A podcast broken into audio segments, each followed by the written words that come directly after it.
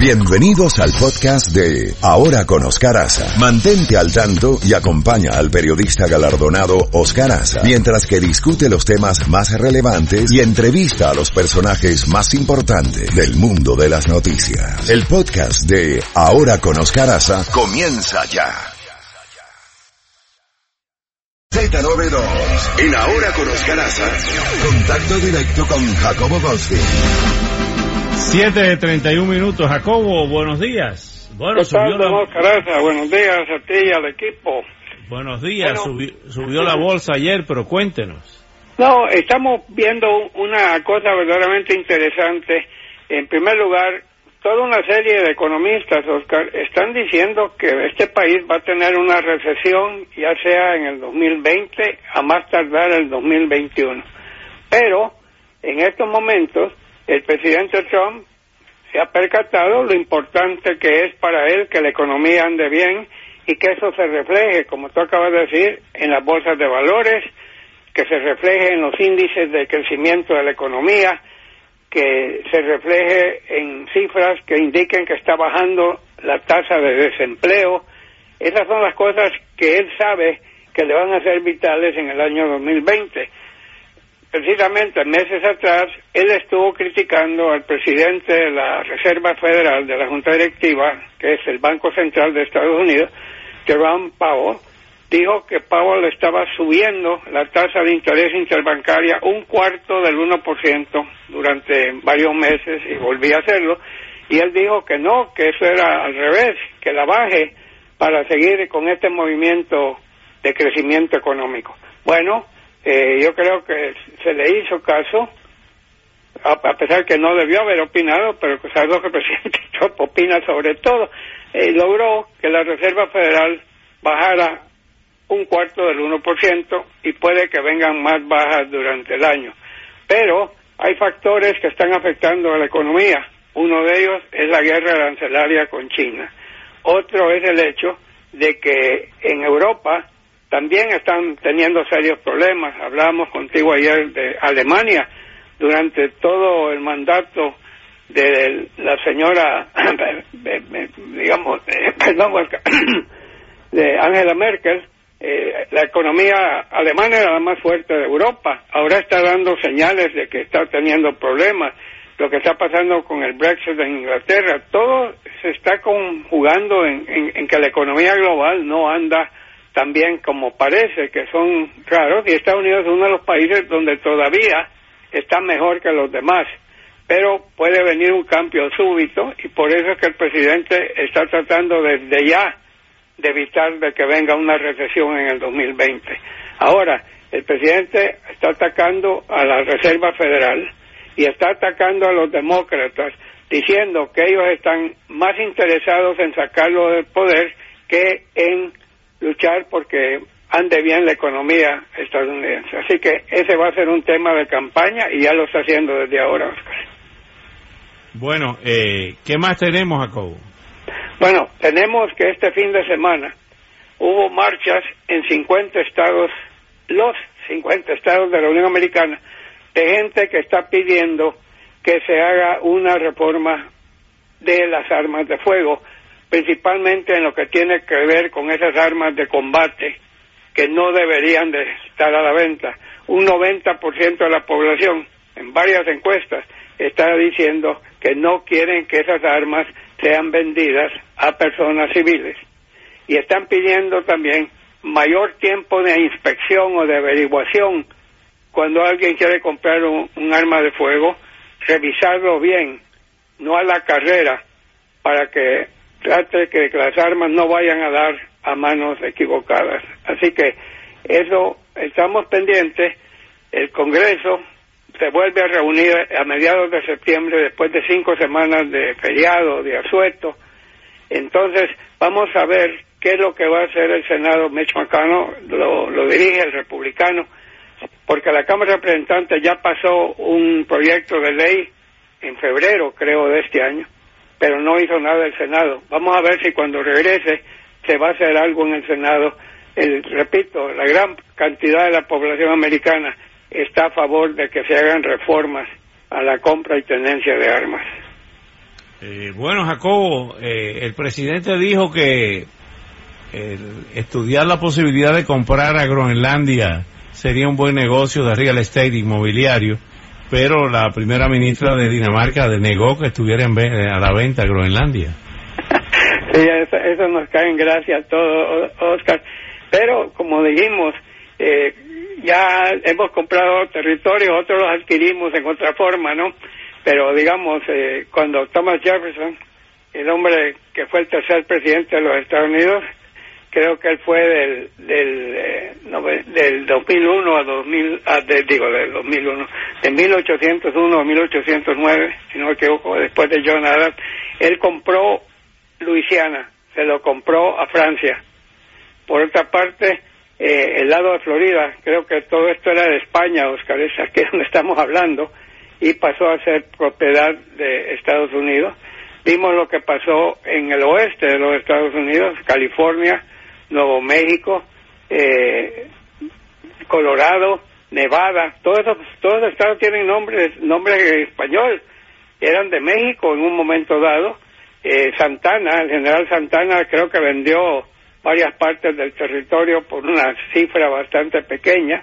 Eh, Puerto Rico, Puerto Rico fue anexado, ¿no? Después de una guerra con España pero no sé de dónde le entró la idea al presidente de querer comprar Groenlandia y yo no creo que... bueno, ya, su, presidente favorito, Harry Truman, trató en el año 46 de comprarla. No, eso no lo sabía. Sí, como no, Harry Truman después de la Segunda Guerra Mundial. Porque Groenlandia tiene dos millones de kilómetros cuadrados, el doble de Venezuela, y tiene riquezas petroleras, pero además el valor estratégico que queda entre el Ártico y el Atlántico Norte, ahí hay una base americana, o sea, desde el punto de vista en ese entonces que comenzaba la Guerra Fría, el valor estratégico era extraordinario y hay gran cantidad bajo el hielo, como ocurrió con Alaska, de petróleo y uranio.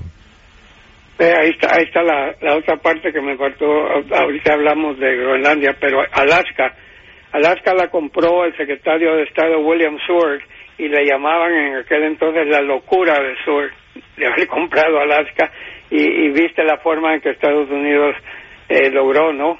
Que Hawái llegara a ser también posesión de Estados Unidos. Hay unas islas allí en el Caribe, ¿no? Las Islas Vírgenes. Sí, que también que se la compraron a Dinamarca precisamente. Ah, y ahora Dinamarca no quiere vender.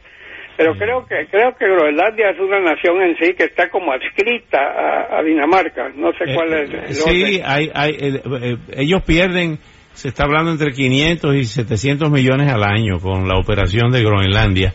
Apenas viven 57 mil personas. Pero ahí. Ya oí la cantidad de kilómetros cuadrados. Bueno. Eh, entonces retiro retiro mi escepticismo y si Truman lo quiso comprar pues algo le vio pero hoy en día, como tú dices, son, son las riquezas. ¿Cuántos kilómetros de, de, de mar entran, se convierten en parte del, del territorio? En algunos son 12 millas, ¿no? Otros son 200. 200. No, kilómetros, creo. Pero también tenemos el hecho de que en estos momentos el mundo está pendiente. Mira, mira China peleando, peleando con Japón aquellas islas, ¿no? Eh, tenemos pleitos eh, eternos en cuanto a islas que varios países varios países se lo achacan y, tenemos hablando de territorio mira lo que está pasando entre India y Pakistán con la provincia de Kashmir que se ha vuelto eh, esos dos países pueden irse a la guerra por, por, por esa colonia cuando cuando Inglaterra deshizo la India dejó Kashmir entre India y Pakistán, porque Pakistán antes era parte de la India, si no me equivoco era un solo. Y Bangladesh también. Así es, así que muchas cosas. Y en el Medio Oriente, Oscar, eh, habían eh, Inglaterra ya por 1914, 15, por ahí, dividió un montón de países, pero más bien como tribus. A la tribu tal le dio esto, a la otra tribu aquello. O sea, no fue, cambian las cosas pero no cabe duda, bueno, vamos a ver qué pasa. Mientras tanto, ha dado muchísimo de, qué hablar, ¿no? Esta propuesta de comprar Groenlandia. Vamos a ver qué lo terminar con eso. Y hay otra cosa también, Oscar, que estamos viendo, dos cosas. Estamos a pocas semanas del tercer debate. Puede que solo sea uno. porque en estos momentos solo hay nueve que han cumplido a cabalidad los requisitos para poder estar en este otro debate que se va a celebrar en Houston, Texas. ¿Ok? Eh, hay una persona que tuvo un papel excelente en el primer debate que se celebró en Miami, que tú cubriste personalmente, don Oscar Julián Castro. Julián Castro se echó un discursazo en el primer debate. En el segundo debate no cometió errores, pero digamos no estuvo lo brillante que se le vio. Ahora él está luchando por quedarse en esa lista. Él es el único hispano de los 24, eran, eran 25, eh, que, está, que está en la contienda. Tiene un excelente récord, fue alcalde de San Antonio, fue secretario de Vivienda y Desarrollo Urbano. Eh, es un hombre sumamente preparado. Eh, puede ser, para muchos puede ser un excelente candidato a la vicepresidencia inclusive no sabemos nada qué es lo que va a terminar pasando, pero te quería dar esa otra nota. Elizabeth Warren, que todos creíamos que por esa cosa de que le dice Pocahontas el presidente Trump y que ella dijo que tenía sangre indígena, y sí tenía, pero era minúscula, ella ya se disculpó por haber dicho eso. Entonces, de repente está surgiendo, Oscar. Ayer estuvo en Minneapolis, en Minnesota. ¿Sabes cuánta gente la fue a escuchar? Me quedé con la boca abierta. 12 mil personas, Oscar. Ya. eso ya estamos hablando de las grandes ligas. Lo que me llama la atención, lo que me, perdóname, lo que me llama la atención fue lo que tú dijiste ayer, de que de las encuestas dan que prácticamente todos esos candidatos le ganarían si las elecciones fueran hoy al, al presidente Trump. Eh, eso, eso, eh, no, no, sé.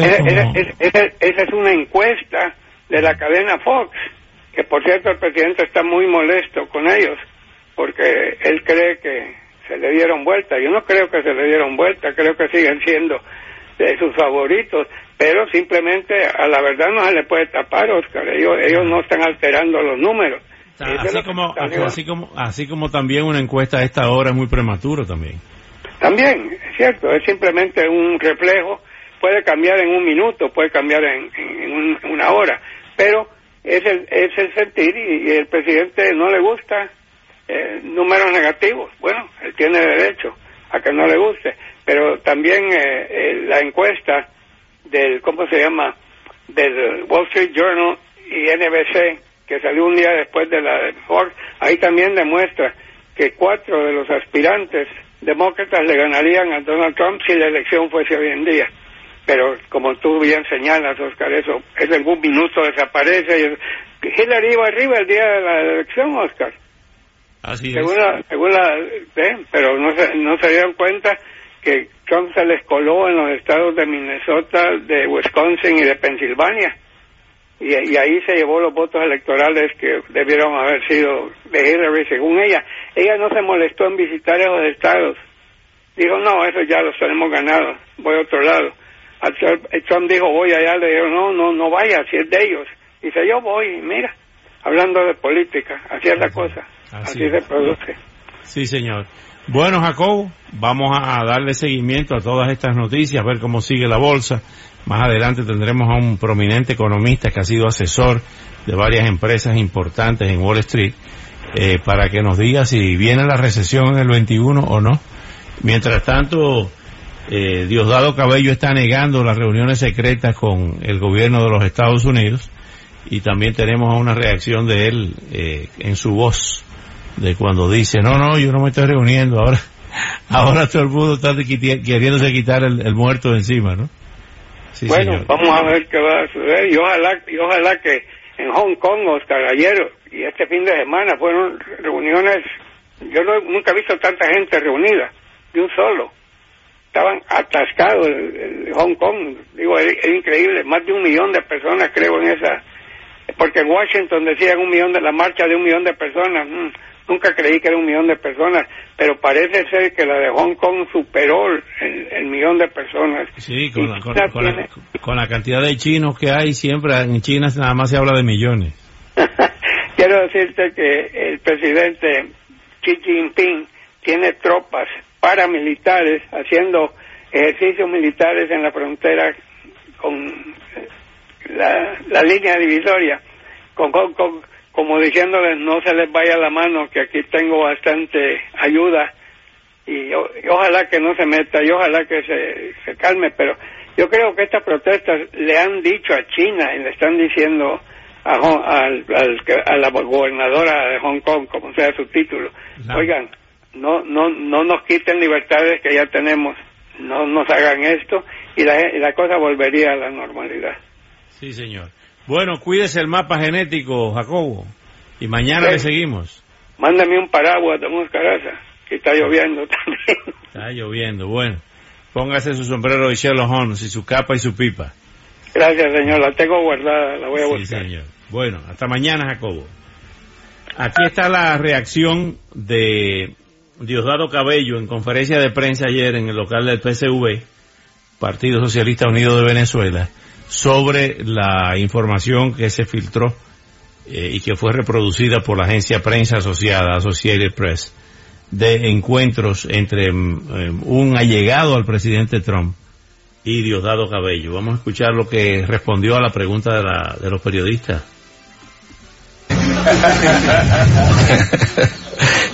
Mira, es secreto, no dijo así alguien que es secreto. Fuentes, fuentes que prefieren, cosa mal, el anonimato para proteger secreto. Pero fíjate, la semana pasada, para que tú veas cómo es esta oposición, la semana parte de un masazo. La semana pasada, la oposición, Rabel y sus equipos políticos y de Estados Unidos, yo no sé qué fue lo que yo dije, Dios mío, uno que no dice casi nunca nada, pero algo dije que a ellos les dolió entonces salieron diciendo que yo estaba bravo porque me habían dejado por fuera en las conversaciones. Esa misma gente dice hoy que tuve conversaciones secretas a las cuales ellos tuvieron acceso. Yo en ocasión a eso puse inclusive en la cartelera del programa lo que ellos dijeron. Uno previendo estas cosas, ¿no?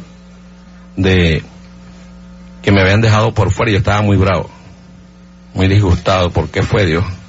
Ah, por lo de la Asamblea Nacional, con el allanamiento de de la inmunidad y la continuación de juicio de unos señores diputados. Algunos ofrecieron cosas ahí.